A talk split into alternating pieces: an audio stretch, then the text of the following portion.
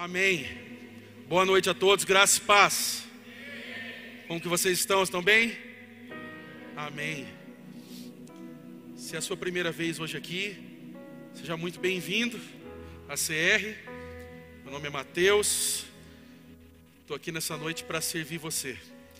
Queria eu queria orar com você mais uma vez. Podemos? Orar, pedir a Deus que o Espírito Santo fale nos nossos corações. Eu creio que hoje Ele quer fazer algo especial aqui. Nós já estamos vivendo algo especial.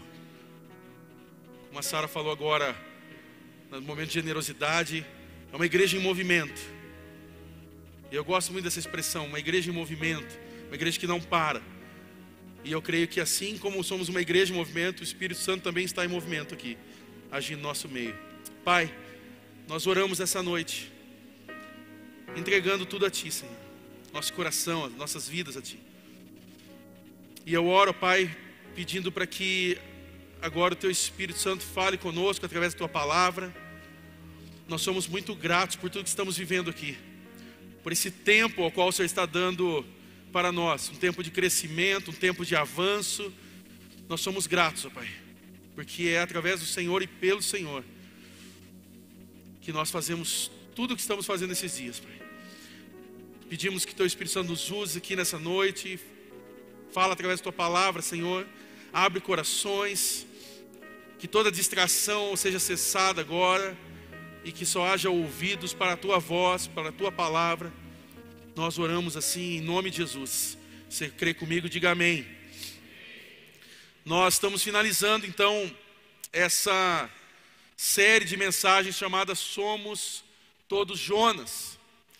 E então, no decorrer dessa série, fizemos a cada semana fizemos a leitura de um capítulo do livro.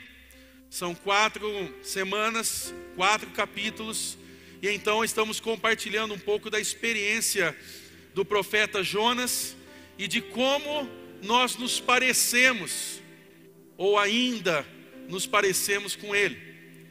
Nas primeiras semanas, no capítulo 1, falamos um pouco sobre que Deus ele vem com uma palavra até Jonas, filho de Amitai, e ele dá uma ordem para que Jonas fosse até Nínive, porque a maldade daquele povo subiu até a presença dele.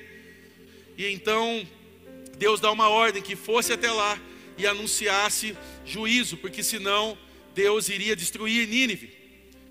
Mas Jonas, assim como muitos de nós, fugiu da responsabilidade da missão que Deus nos dá.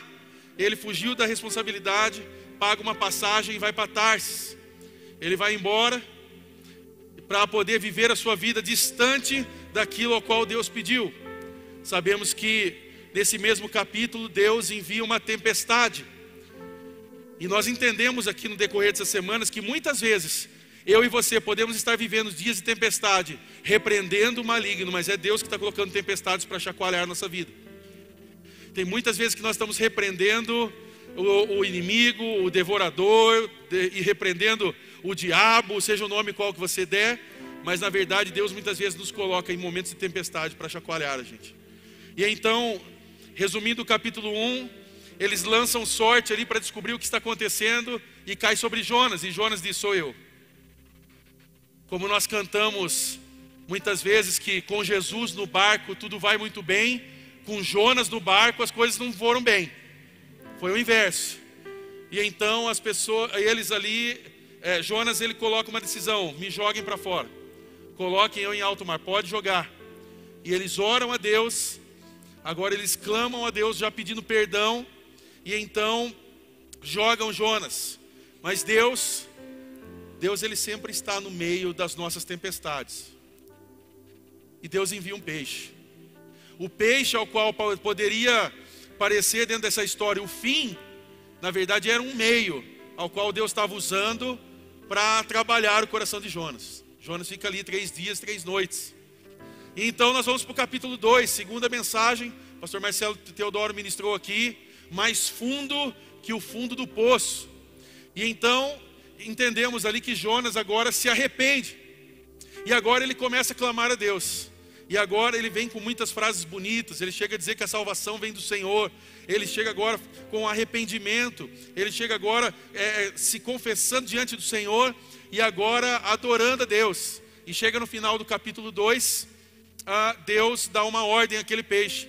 E aquele peixe vomita Jonas. Jonas agora está todo sujo, não devia estar um cheiro tão interessante. Mas aí vamos para o capítulo 3, mensagem ao qual pregamos semana passada, chamada o chamado ao arrependimento. Porque Jonas agora entendeu a missão. Começa o capítulo 3, Deus está dizendo o seguinte: a palavra de Deus vem a Jonas novamente. Então nós entendemos na semana passada que Deus é Deus de segunda chances. E nós sabemos disso, porque Deus, todos os dias, Ele tem entregado misericórdia e graça sobre sua vida, sim ou não? Quantos aqui sabem que Deus já teve muito mais que duas chances sobre a sua vida e já acrescentou muito mais? É, tem gente que fala assim: meu Deus, eu já estou na milésima. É, mas Deus ele é gracioso, Ele continua te amando, te perdoando, te restaurando.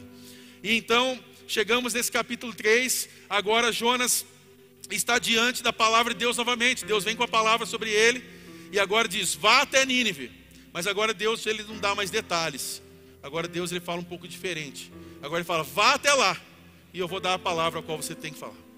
Jonas chega até Nínive, só que agora ele tem um esboço na mão.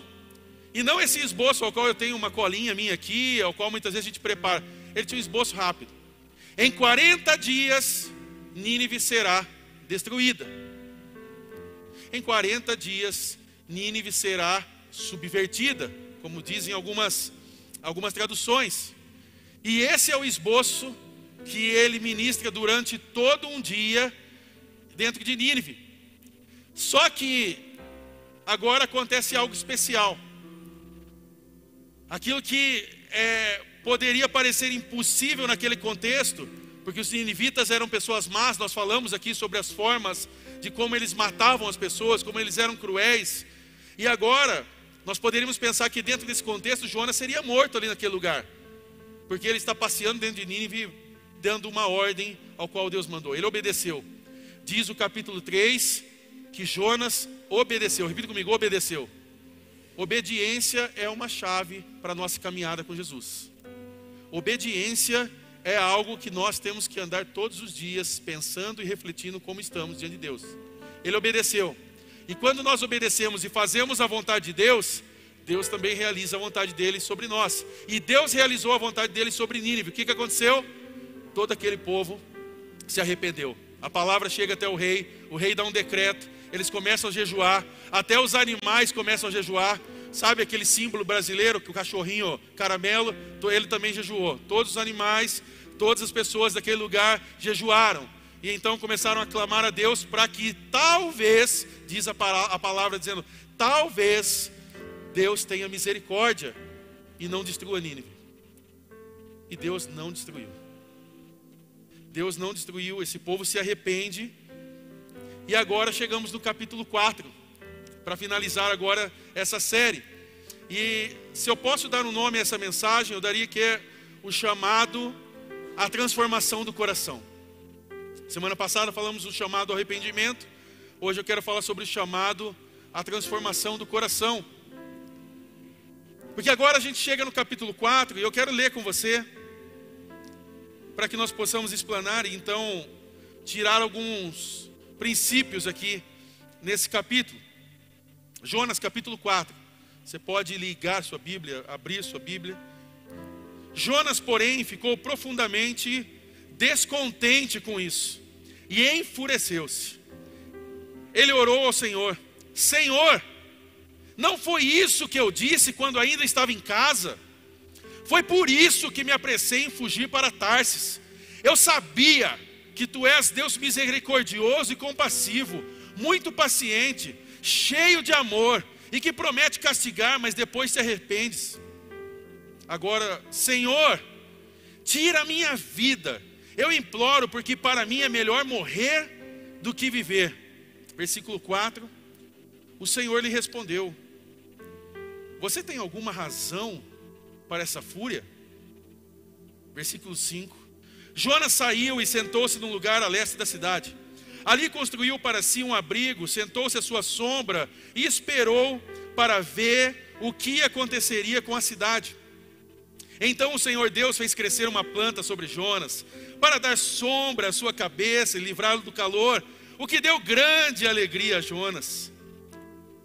Mas na madrugada do dia seguinte, Deus mandou uma lagarta atacar a planta e ela secou-se. Ao nascer do sol, Deus trouxe um vento oriental muito quente. E o sol bateu na cabeça de Jonas a ponto dele quase desmaiar. Com isso, ele desejou morrer e disse: Para mim seria melhor morrer do que viver. Mas Deus disse a Jonas: Você tem alguma razão para estar tão furioso por causa da planta? Respondeu ele: Sim, tenho, e estou furioso ao ponto de querer morrer. Mas o Senhor lhe disse: Você tem pena dessa planta, embora não a tenha podado, nem a tenha feito crescer. Ela nasceu numa noite e numa noite morreu. Contudo, Nínive tem mais de 120 mil pessoas que não sabem nem distinguir a mão direita da esquerda, ou o certo e o errado, além de muitos rebanhos. Não deveria eu ter pena dessa grande cidade.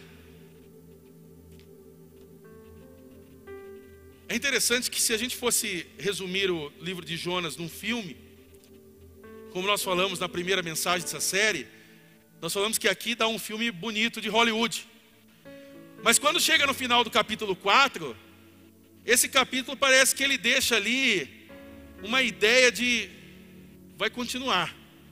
É como aqueles filmes da Marvel que o pessoal assiste por aí e que começa a subir os subtítulos e de repente tem uma mensagem escondida ali.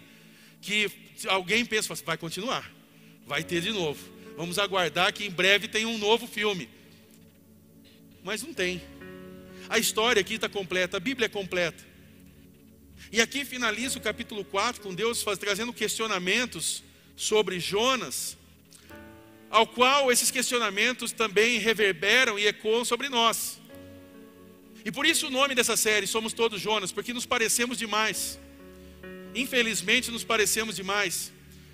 A gente conhece muito essa história do profeta, ó, o profeta rebelde, o profeta que é, foi engolido por um grande peixe. Mas quando a gente explora esse último capítulo, nós começamos a tirar algumas lições aqui especiais, lições valiosas sobre a nossa natureza humana e também sobre a misericórdia divina sobre aquilo ao qual Deus faz na minha vida e na sua. Nós somos confrontados aqui com algumas emoções que nós podemos dizer contraditórias de Jonas diante da graça de Deus. Porque vamos ser sinceros, todo profeta de Deus, todo pastor, evangelista, você que prega a palavra, você que ama pessoas e quer ver pessoas perto de Jesus, o seu desejo quando você prega a palavra é o quê? que essa pessoa ouça, que haja um testemunho sobre a vida dela, que haja conversão. Todas as vezes que nós pregamos para alguém, o nosso sonho um dia é ver uma piscina cheia aqui e nós descendo essas pessoas às águas batismo, sim ou não? Eu quero crer que nós, que você vai conseguir isso em nome de Jesus. Que as pessoas ao qual você tem orado, as pessoas ao qual você tem realmente pregado o evangelho um dia vão estar aqui. Que você continue perseverando. Só que é interessante que quando nós voltamos para a história de Jonas aqui, nós vemos uma outra realidade. Nós vemos agora alguém que está bravo, porque Deus fez aquilo que já tinha falado. E agora Jonas está se questionando como profeta, não porque, como os outros profetas muitas vezes, Deus, o que, que está acontecendo? Como Jeremias, por exemplo, que chorava diante da maldade do povo e não, não conseguia ver algumas coisas acontecendo. Como muitas vezes nós, pastores, líderes, você que tem o CR Casa, que muitas vezes você prepara com tanto carinho as coisas, e naquele dia você resolve fazer algo especial, você fala, hoje eu vou fazer um bolo para receber muitas pessoas, e bem naquele dia as pessoas, por causa do calor ou do frio, não vão na sua casa. E aí você olha e fala, e agora? Ah, vou comer sozinho. Agora nós estamos vendo um Jonas irritado, porque Deus fez o que tinha que ser feito. Só que agora aqui, nós começamos a avaliar e percebemos que essa natureza de Jonas, que podemos chamar de uma natureza egoísta, ela também diz respeito à minha vida e à sua vida. Mateus, você chamou a gente domingo à noite aqui para nos chamar de egoísta. Não, não sou eu que estou dizendo, é a palavra que vai dizer isso sobre nós. somos todos Jonas. E muitas vezes o nosso coração flerta, dialoga com essa mesma atitude de Jonas. E é isso que eu quero andar aqui nesse, nesse capítulo, porque Jonas testemunhou o arrependimento dos ninivitas. E nós não estamos falando de crianças que muitas vezes descumpriram o horário de desligar o YouTube. Nós não estamos falando de, de repente, alguém que errou no troco e ficou com um trocadinho a mais. Nós estamos falando aqui de gente que arrancava a cabeça, de gente que arrancava o olho das pessoas, de gente que arrastava os corpos pela cidade durante três dias, até o corpo se automutilar na, na, na, na cidade e as pessoas verem o poder dos inivitas. Só que agora nós temos esse povo lá clamando a Deus e recebendo perdão de Deus. E o que nós vamos ver nesse capítulo é que a misericórdia de Deus está estendida sobre os ninivitas, mas ela também chega nessa noite na sua casa, na sua vida, em nome de Jesus. A mesma misericórdia de Deus derramada sobre aquele povo também pode se chegar hoje a você. Talvez hoje, nessa noite, você chegou aqui com um fardo muito pesado. Talvez há pessoas que estão nessa caminhada de fé com a gente durante muito tempo e não se perdoam por pecados cometidos no passado e ainda se culpam e não vivem o melhor de Deus, a experiência com Deus, por causa que está levando ainda nas costas o que está lá atrás. E Deus hoje quer dar um fim nisso sobre a sua vida, querido. Deus hoje quer dar um basta sobre isso, a misericórdia dele e graça sobre a sua vida, em nome de Jesus. E aqui também nós podemos ver agora não somente a misericórdia divina, mas também um chamado à transformação do nosso coração. Então, eu pude extrair três coisas, ou para ser mais claro, três pontos ao qual nós podemos trabalhar dentro dessa mensagem. A primeira coisa que eu vejo aqui é a misericórdia de Deus. Você pode repetir isso comigo? Misericórdia de Deus. Primeira coisa que nós vemos no capítulo 4 é a misericórdia de Deus. Porque, ao contrário de Jonas, que desejava que um juízo para os ninivitas, ele não queria apenas pregar aos ninivitas, ele queria pregar anunciar o que Deus mandou, mas ele queria ver a punição. Ele queria ver tiro, porrada e bomba. Então, a primeira coisa que nós vemos aqui é a misericórdia de Deus. Porque, ao contrário do que Jonas estava propondo dentro da sua mente e imaginando que poderia acontecer, Deus ele está demonstrando compaixão e amor ao estender a mão sobre uma cidade ímpia. Só que aqui nós precisamos lembrar e ser lembrado todos os dias que a misericórdia de Deus ela não tem limites sobre a sua vida. Deus ele nos alcança e que Deus ele está disposto a transformar qualquer coração arrependido. Que Deus, independente da sua história e do seu pecado, Deus nessa noite ele quer transformar a sua vida. Você pode talvez trazer, Mateus, você não conhece a minha história, e de fato eu não conheço a sua história mas eu conhecia dos ninivitas. E a deles era barra pesada. Eu não sei se você é comparado ao ninivita ou não. Nós somos todos pecadores, precisamos da graça de Deus. Mas o fato é que essa mesma misericórdia que chegou até eles, chega até você hoje, em nome de Jesus. Eu não sei se você crê nisso de verdade, mas há algo do céu para ser liberado sobre o seu coração hoje. Talvez hoje você luta contra a falta de perdão. Talvez hoje você luta com um fardo sobre suas costas, porque você se culpa do que você fez no passado e ainda você carrega isso. Hoje é noite de você colocar isso diante do Senhor. Deus quer limpar isso do seu coração, querido. Deus quer dar um novo coração sobre a sua vida hoje. Deus quer restaurar você nessa noite. Uma segunda coisa que nós vemos aqui é uma luta interna de Jonas. Essa luta que acontece dentro da nossa mente. Nós fizemos uma série no passado, e eu recomendo você aí até o nosso YouTube, o nosso Spotify e ouvir a sua mente mente. E nós descobrimos ali que a nossa mente mente muitas vezes. Por muitas vezes nós somos enganados por nós mesmos. Isso é uma questão psicológica. Mateus, como que trata isso? Sábado que vem, nove e meia da manhã, vem aqui Deixa que a Cássia resolve. Depois ela vai me matar com isso, mas tudo bem. Mas venha. Deus tem algo para tratar na sua mente. Mas o segundo ponto de destaque aqui é essa luta interna que Jonas está passando, porque apesar de Deus ter usado Jonas para proclamar uma mensagem de juízo, agora o coração do profeta não está alinhado com a vontade do Pai. E olha que coisa maluca aqui. Deus pede para que Jonas vá até e fale com esse povo para que esse povo se arrependa. Esse povo se arrepende. Então nós já podemos concluir aqui, falar assim: Fechou. Jonas foi usado por Deus, está no centro da vontade de Deus, o povo se arrependeu, Deus foi glorificado, fim da história. Não. Jonas está bravo porque o povo se arrependeu. Jonas agora, dentro do seu nacionalismo, dentro da sua ideia, porque eles não gostavam dos inivitas, agora ele está bravo. E esse coração de Jonas, ele passeia dentro de nós em algumas vezes. Porque quando nós não gostamos de um determinado tipo de pessoas, nós queremos o quê? O crente gosta de falar um negócio, os pentecostal amavam falam isso aí. Pesa a mão, Senhor. Pesa a mão, Senhor. Pesa lá a mão. Só que nós não gostamos de ver perdão e graça. Nós não conseguimos dialogar com o perdão e com a misericórdia e com o arrependimento. Mas gostamos dessa ideia do pés à mão. Eu me lembro que um tempo atrás, eu passei em algumas rodas de conversa. Há um ano atrás, a temática política estava em alta. Agora todo mundo já esqueceu.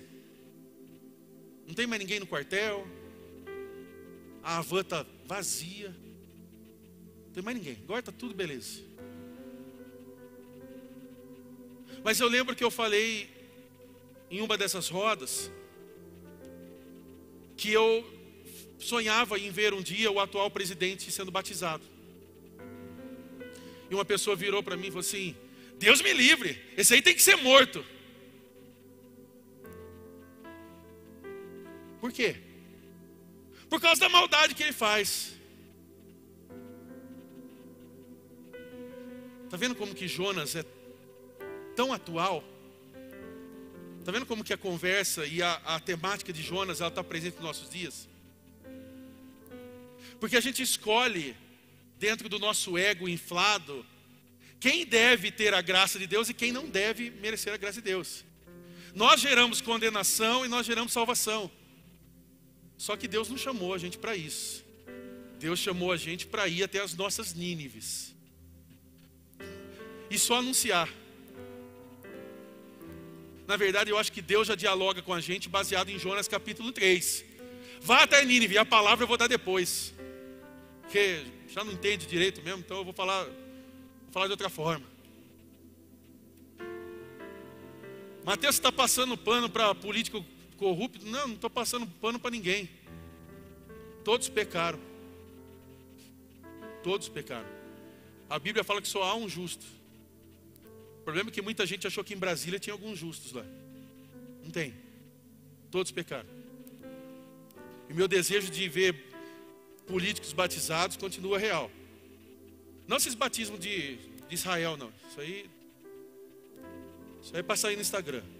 Estou falando de arrependimento. Estou falando de gente que vai se curvar ao nome de Jesus. Gente que um dia vai poder declarar lá que a nação, bendita nação cujo Deus é o Senhor. Essa luta interna de Jonas passeia dentro da gente todos os dias. A gente quer que o vizinho morra. A gente quer que o vizinho se mude. A gente quer que. A gente prefere um monte de coisa. Mas a gente não prefere a conversão. A gente não prefere o arrependimento. A gente não prefere ser usado por Deus para ir até essas pessoas. Na verdade, o que a gente gosta é de sombra e água fresca. E por falar em sombra, tem uma sombrinha que chega na cabeça de Jonas aqui. E percebe como que a gente gosta disso? Que quando chega a sombra, a palavra de Deus diz que Jonas se alegra. Mas eu estou dando spoiler do terceiro ponto, deixa eu finalizar o segundo. Essa ira de Jonas revela um egoísmo que está presente no coração de Jonas e uma incapacidade do arrependimento alheio.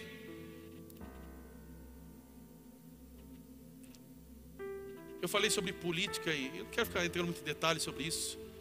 Eu respeito a opinião de cada um. Mas chegou uma época no ano passado que famílias estavam sendo desfeitas por causa disso. Tem gente que deixou de jantar com seus familiares por causa de corruptos que nem sabem que você existe. Hoje você não consegue conversar com familiares, muitas vezes, amigos. Você foi deletado, você deletou. Porque estava uma guerra. Para quem é o melhor? E eu falei isso no passado. Eu não sou profeta. Eu sei que minha condição é pastoral. Mas eu falei, Deus, Deus precisa chacoalhar a nação. A gente está muito acomodado, a gente está tá na sombra. Só que se a gente não entender que esse processo tem muito a ver com Deus para trabalhar os nossos corações, e que Deus vai gerar tempestades sobre nós, para nos forjar, nos moldar e nos preparar para o que está por vir, eu não sei qual é a sua ideia teológica, querido. Eu não sei o que você, talvez você aprendeu em outra comunidade de fé, que as coisas só vão melhorar. Vai ter que, olha, tem que espremer muito versículo aqui para conseguir provar isso para mim que vai melhorar. Porque Mateus 24 não apresenta isso. Mateus 24 apresenta uma outra forma de mundo. E está começando a ficar bem parecido. Parece que o cenário está está se aproximando. Então Deus está só nos moldando. Só que se a gente tiver um coração egoísta, um coração preconceituoso, um coração que não está disposto a celebrar o arrependimento alheio, vai ser difícil a gente chegar lá. Então há uma luta aqui, e aqui nós somos convidados a refletir sobre essas lutas internas que acontecem no nosso coração. E nós precisamos reconhecer nessa noite os preconceitos que há dentro de nós, o egoísmo que há dentro de nós. E nós precisamos nessa noite buscar transformação em Deus. Eu não estou dizendo só nesse esse âmbito, esse âmbito político, eu estou dando um exemplo. É sobre perdoar o irmão do lado. Estou falando sobre as nossas famílias, estou falando sobre a nossa casa, estou falando sobre as nossas comunidades de fé, estou falando sobre o nosso trabalho de amanhã, as pessoas que nós vamos ver amanhã. Estou falando sobre as nossas relações diante dos homens, mas também diante de Deus. Porque aqui, quando nós olhamos para Jonas, nós vemos aqui alguém mimado. Quando você olha o versículo 4, Deus está falando: O Senhor lhe respondeu: Você tem alguma razão para essa fúria? E você olha o versículo 5 adiante, está dizendo o seguinte: Jonas saiu e sentou-se num lugar ao leste da cidade. Você já conversou com alguém que você, quem aqui já teve uma discussão que você começa a conversar com alguém, a pessoa vira, vira as costas e vai embora? Pode levantar a mão. Poxa, poucas pessoas, parece que ninguém briga aqui, ok. Tá, quem aqui já conversou com alguém, a pessoa virou as costas? Pode ser criança ou adulto, levanta a mão. Falei de criança, aumentou um pouco, né? Tá vendo como nós precisamos trabalhar no Basic Kids, na formação dessa nova geração? Você vai falar com a criança, você vai falar com um adulto mesmo, um adulto que é muito criança, e você começa a falar com ele e vira as costas e vai embora. É horrível, não é? É horrível. É o que Jonas está fazendo aqui. O Senhor lhe respondeu: Você tem alguma razão para essa fúria? Jonas saiu e sentou-se no lugar. Somos todos Jonas. Mas então a gente chega agora no último ponto. Nós chegamos agora aqui numa outra coisa que nós podemos ver aqui, que é a lição da planta.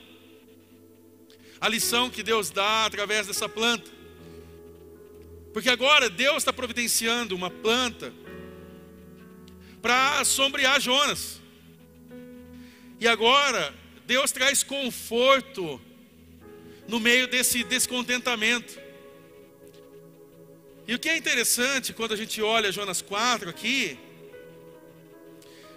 no versículo 6, diz: Então o Senhor Deus fez crescer uma planta sobre Jonas, para dar sombra à sua cabeça e livrá-lo do calor, o que deu grande alegria a Jonas.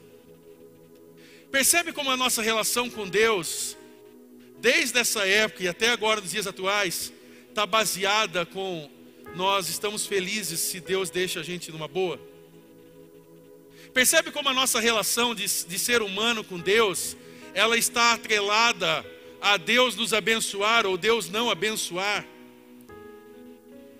E aqui fica um questionamento para nós, que nós só nos alegramos quando Deus entrega algo, então quando Deus retira, nós não, não nos alegramos. Deus é um Deus bom somente quando temos, quando não temos, não celebramos. Então não é Deus. Porque se Ele é Deus, Ele é Senhor. Se Ele é Senhor, Ele é Senhor em todos os momentos. Porque se Deus, Ele é Deus para você, quando a sua conta bancária está azul, e Ele deixa de ser Deus quando a sua conta está no vermelho, então você não tem um Deus. Você tem um objeto de manipulação. Você tem um fantoche. Você tem uma divindade ao qual você busca nos momentos de dificuldade e então você crê que ela tem que fazer alguma coisa para você porque ela é chamada de Deus. Mas essa divindade que é chamada de Deus, ao qual muitas vezes você busca para fazer o seu bem querer, não é Deus. É qualquer outra coisa. Deus ele é Senhor. Deus ele é o nosso Salvador, através de Jesus Cristo. Porque se você não sabe lidar com o sofrimento, você não deveria participar da caminhada de fé cristã. Procura algumas professoras, vai fazer pilates. Vai acalmar a vida, faz uma caminhada. Sai tomar um açaí com os amigos. A caminhada com Jesus vai nos levar a momentos de dificuldade. E é exatamente nesses momentos que eu e você seremos forjados. A nossa relação com Deus, Deus, agora falando Deus, D maiúsculo, Deus poderoso, Criador do céu e da terra, Deus que enviou o Filho dele, para que todos, aquele que nele cresce, não perecessem, mas tivesse a vida eterna. Deus, que deu seu Filho Jesus, que é Deus, grande mistério da Trindade. Esse Deus, nós o reverenciamos, o adoramos, o servimos em todos os momentos. Porque se Deus, ele aparece para nós só no dia da dispensa cheia, ele não é Deus, ele é um supermercado espiritual, ele é qualquer outra coisa. Quando aquele menino que veio aqui, o Pedro, que a Sara comentou aqui, eles vieram para retirar alimentos aqui, uma família com dificuldade. E eu tomo a liberdade de falar algo aqui. Um casal de pastores. Gente que nesse exato momento está pregando o Evangelho dentro de uma garagem para pessoas que conheceram o nome de Jesus. Mas gente que ontem estava vindo buscar o alimento porque a dispensa estava vazia. Essa mesma família vem até aqui para pegar esse alimento, glorificar o nome de Jesus pelo cuidado, e aquele menino vem com os pirulitos para dizer: tem crianças aqui? É que eu quero dividir o que eu tenho com os outros. Esse serve a Deus. Esse não serve o banco, ele não serve o YouTube, ele não serve a, a mídia, ele serve Deus. Porque o que ele tinha de pouco, ele compartilhou. Porque o Deus dele, Deus poderoso, está presente nos dias da, da adversidade. E ele entendeu isso. E eu pude falar com aquele pai, pastor. Ele pôde dizer: Hoje eu estou pegando aqui, mas vai chegar o dia que eu vou estar tá semeando. E falei: Vai chegar. E vai chegar o dia, a sua igreja vai crescer. Você vai ser abençoado. E vai chegar um dia que esse mercado solidário também vai existir em outras comunidades de fé. E a cidade vai ser impactada por esse amor, porque não é, não é um amor de uma instituição, não é um amor de uma ONG, não é um amor de uma, de uma ideologia de direita ou de esquerda. Não, tem a ver com o centro. Que centro? O centro da vontade de Deus. É sobre Jesus. Tudo que nós fazemos é sobre Jesus. Só que aqui a gente chega nessa tal da planta, a gente gosta de ficar nesse lugar. Desde o passado a gente gosta de sombra e água fresca. Só que Deus providencia uma planta agora para gerar sombra, mas, no entanto, depois, e aí eu amo o Jonas, porque você lê algumas partes e isso emociona, mas você lê algumas partes dá vontade de dar risada. Porque Deus agora, Ele mata a planta. Tem gente nessa geração que vai chamar Deus de plantofóbico já. Mas ele matou a planta, porque foi ele que deu, ele que tirou, ele que, ele que é dono da planta.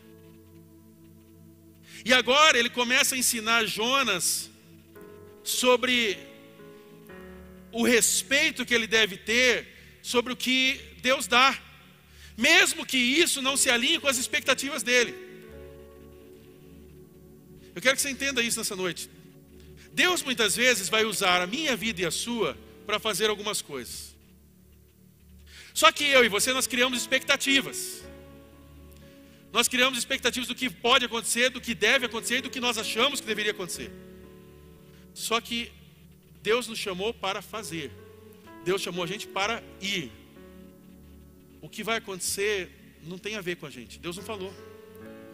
Ao menos que Deus fale o que vai acontecer para você, que Ele conte por completo, mas pelo menos a minha relação com Deus parece que é só de spoiler. Deus fala assim: vai. Eu lembro quando a gente veio pegar esse salão. Deus, o senhor está nisso, começou a vir resposta tal. Vamos. Só que aí começou o quebra-quebra. Eu falei, meu Deus do céu, vamos parar isso aqui. Deus falou, vai. Falei, meu Deus do céu, onde a gente vai parar com isso aqui? Começa. Começamos o culto, começou a encher pessoas, começou a encher pessoas. Falei, meu Deus do céu, vamos abrir o segundo culto agora, e agora, não sei o que, Deus, vai, abre o segundo culto, nosso culto está crescendo. O culto da manhã não para de chegar pessoas. E aí, Deus, e agora? O que, que a gente faz? Começa a trabalhar com a parte social. Deus, mas vai. Ontem, 17 famílias sendo cadastradas aqui para receber as coisas. Começamos a receber irmãos queridos venezuelanos. Temos venezuelanos aqui. Deus te bendiga. E para muitos nessa sociedade, as pessoas podem olhar para eles lá fora e falar assim: ah, não, são venezuelanos que estão chegando no país. Para nós, não. São futuros filhos de Deus, amados. Nós brasileiros amamos vocês, venezuelanos. Nós amamos vocês. Jesus ama vocês. E para nós não é um número, para nós é uma realidade, são irmãos. Eu falei para nossa liderança: comece a estudar espanhol. Por quê? Falei: se vira, comece a estudar. Deus, Deus te bendiga. E começa a aprender como funciona aí. Por quê? Porque Deus tem pressa na missão dele. As nossas Nínives estão aqui. E nós vamos cumprir isso. Deus nos chamou. Mas como que vai ser? Eu não sei. Mas vai ser melhor do que eu penso. Porque o que eu penso está alinhado com a minha expectativa. O que Deus quer fazer através de mim está alinhado com o que Ele quer fazer, a vontade dEle. E a vontade dEle é boa, perfeita e agradável. Para Ele. Guarda bem isso. A vontade de Deus é boa, perfeita e agradável para Ele. Ele é glorificado em tudo através do que nós dizemos aqui nessa noite: sim, Senhor, pode fazer. Então essa última, esse último ponto, que agora vem um calor absurdo. E nós estávamos lembrando essa semana, hoje até, lembrando de uma experiência. Eu tive uma experiência muito desastrosa com a minha esposa, muito tempo atrás, faz muitos anos já. E eu me lembro que um dia nós estávamos em casa, hã? Janeiro, um calor. Quantos conhecem o calor de Piracicaba em janeiro? Que levantam. É, quem tem ar-condicionado nem levantou a mão, né? Vocês não nem aí que vocês. É, eu, eu sei. Mas a gente estava ali no nosso apartamento, passando calor. E aí, como todo bom casal, o que, que nós estávamos fazendo? Calma, vocês estão pensando besteira. Discutindo. Discutindo. Porque todo casal tem suas relações não as íntimas, estou falando das relações que precisam ser dialogadas, conversadas. E nós estávamos conversando um pouco mais, mais tenso ali, resolvendo alguns problemas. E então estávamos conversando, E a conversa estava um pouco acalorada, fica tranquilo, nós estávamos ninguém xingando ninguém, mas acalorada literalmente, porque estava um calor absurdo, um ventiladorzinho mequetrefe ligado. E eu questionando uma coisa, ela respondendo outra, e por incrível que pareça, nós homens sabemos, ela estava ganhando a situação. Eu não estava conseguindo arranjar um escape ali assim. E para piorar a situação, no meio dessa discussão, eu estou saindo do quarto e eu tropeço no ventilador. Essa, quem der risada aqui, eu vou orar. E eu tropecei no ventilador. Só que foi aquele tropeço feio mesmo, sabe? De quase cair mesmo assim. E na hora, meu, um espírito maligno, sei lá o que ali, me induziu a, a, a, me tornar o Roberto Carlos ali. Jogar, ou, ou, não o cantor, tá? Estou falando do, do que jogou bola. Eu olhei para aquele ventilador ali, bem na hora que eu. Porque pensa, você está discutindo, a coisa não está bem, o clima está desagradável. Cara até parou a música aqui, meu. Agora ficou um clima. Já está um clima desagradável ali. E aí eu vou sair para ir. No... Ah, é tal, e não sei o quê. Sabe aquele Jonas que saiu, deixou Deus falando sozinho? O meu, ah, não sei o quê. E aí eu tropeço. E no que eu tropeço, eu olho ela tipo. Ah, mas aí eu virei um chute naquele, naquele ventilador e consegui. Consegui destruir o ventilador. E nós passamos uma noite absurdamente quente. Eu nunca recebi tanta oração contrária quanto aquela noite, do meu lado. Porque ela começou a ficar brava comigo, tipo, olha o que você está fazendo, que absurdo. Eu, ah, tropecei mesmo. E tá, e, e, e ela, e agora, como que a gente vai dormir? Eu falei, eu não sei, eu vou dormir. E aí eu lembro que naquela noite eu deitei suando que estava ali, eu lembro que eu só falei assim, Deus, eu não sei como eu vou dormir, mas eu preciso dormir. Depois eu, eu me perdoa, eu errei, eu sei, mas faz eu dormir. Deus fez eu dormir. E ela disse que via eu dormir ali e irritada. Ela falou, Deus, acorda ele. Acorda ele porque eu não consigo dormir. Acorda ele que eu não consigo dormir. Acorda, Senhor. E eu dormindo ali gostoso. Ô Mateus, você... não, no dia seguinte, daí eu fui lá e comprei um ar-condicionado portátil pra gente. Aí eu falei, me perdoa. Eu fui tão, tão errado nisso. Meu pé todo machucado. Eu falei, eu errei. Eu vou levar você num lugar. E aí a gente foi dar uma volta. Num domingo, compramos esse ar-condicionado portátil. Aí dormiu gostoso. Aí ficou calminha. Nunca mais reclamou. Não tem mais ventilador em casa. Agora a gente liga ali, gela. Mas o calor que veio aqui foi um calor muito maior. Porque aqui está dizendo que ao nascer do sol, Deus trouxe um vento oriental muito quente. E o sol bateu na cabeça de Jonas ao ponto de ele quase desmaiar. Quem aqui já teve dificuldade de quase desmaiar com calor? Levanta a mão. Você tem problema com pressão, alguma coisa assim? É, não é fácil. E aí aqui, ele está querendo morrer. Ele pede novamente a morte. E é estranho isso, porque Pedir a morte é algo muito grosseiro. Pedir a morte é algo muito cruel, porque nesse exato momento, nós sabemos que tem pessoas que estão lutando para se manterem vivas. Tem, você consegue respirar agora? Fazer, faz aí. Pronto. Tem pessoas que queriam estar fazendo isso agora e só conseguem fazer isso por causa de um aparelho ligado. Então pedir a morte é muito cruel. É algo muito distante do que Deus nos ensinou. Mas ele prefere, mesmo no orgulho dele, pedir a morte do que ver aquele povo se arrependendo. E ao mesmo tempo que essa planta chega, essa planta vai embora, no mesmo dia. Isso gera para nós uma, uma aplicação aqui. Nós devemos não dar tanto valor às coisas que, que vêm em vão na nossa mão.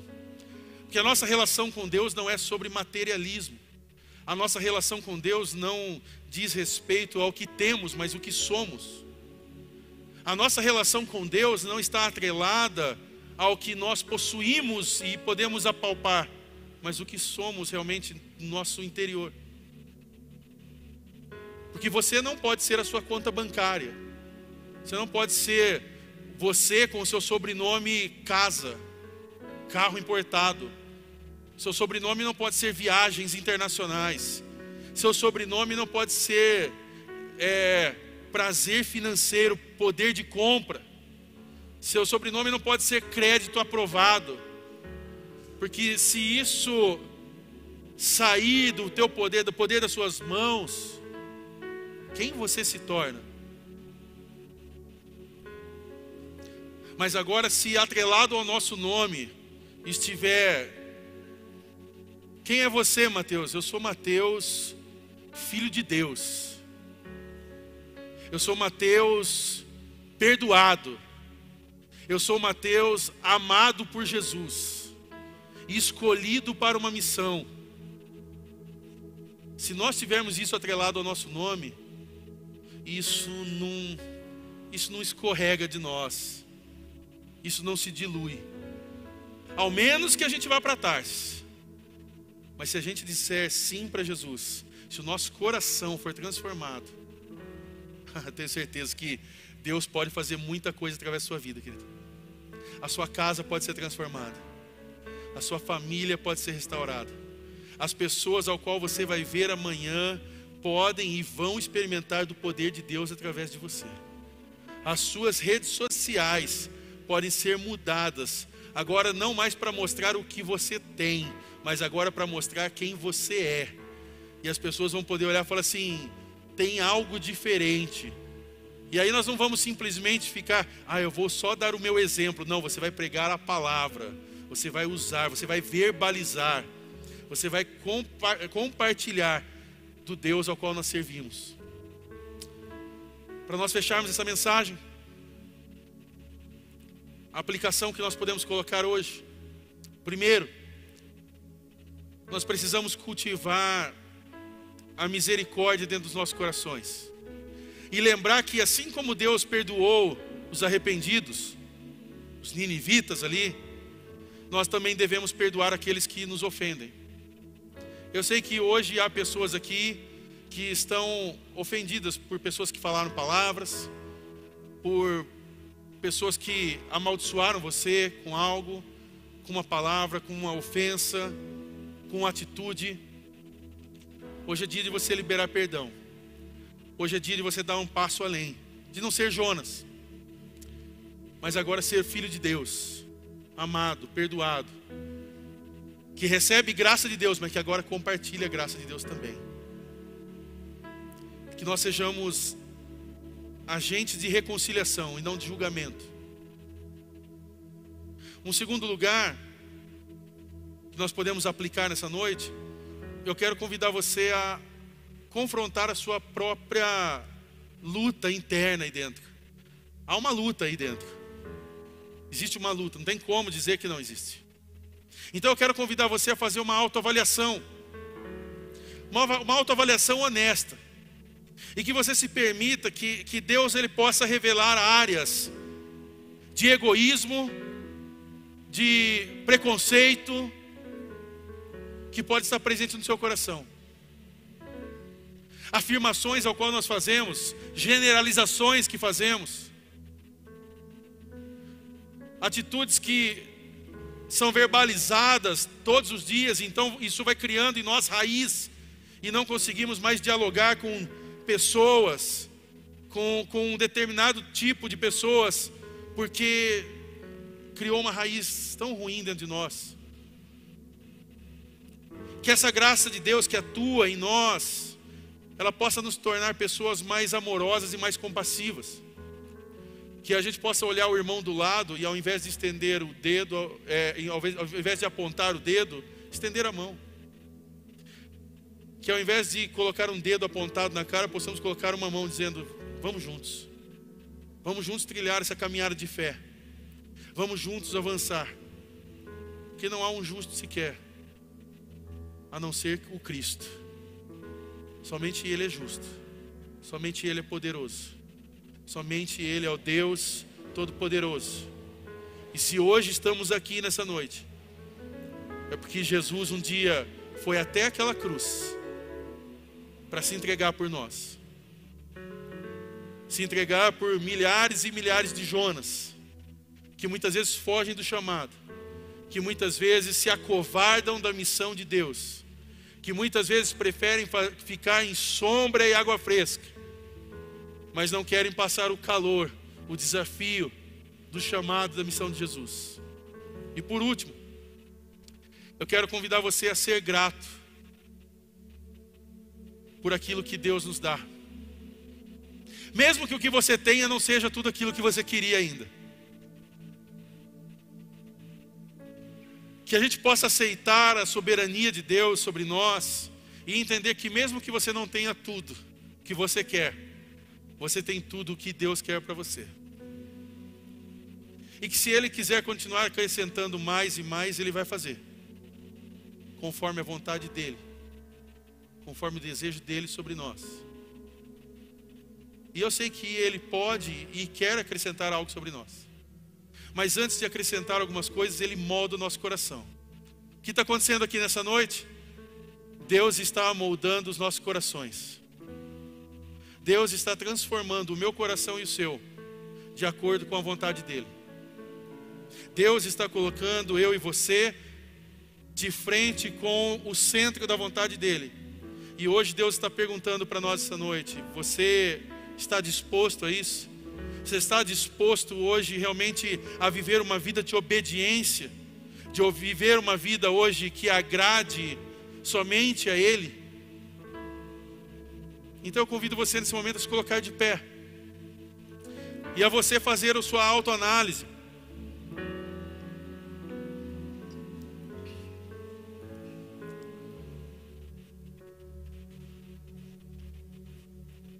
Que a gente possa aceitar circunstâncias da nossa vida com gratidão. Mateus, mas ainda não está tudo legal. Mas eu convido você a ser grato nessa noite. Sua dispensa está cheia hoje? Você tem um motivo de gratidão. Você está vestido hoje? Há um motivo de gratidão. Você hoje, ao sair daqui, Consegue pelo menos comprar uma água ou um pão para poder comer? Se a resposta é sim, então hoje você já tem um motivo para agradecer a Deus.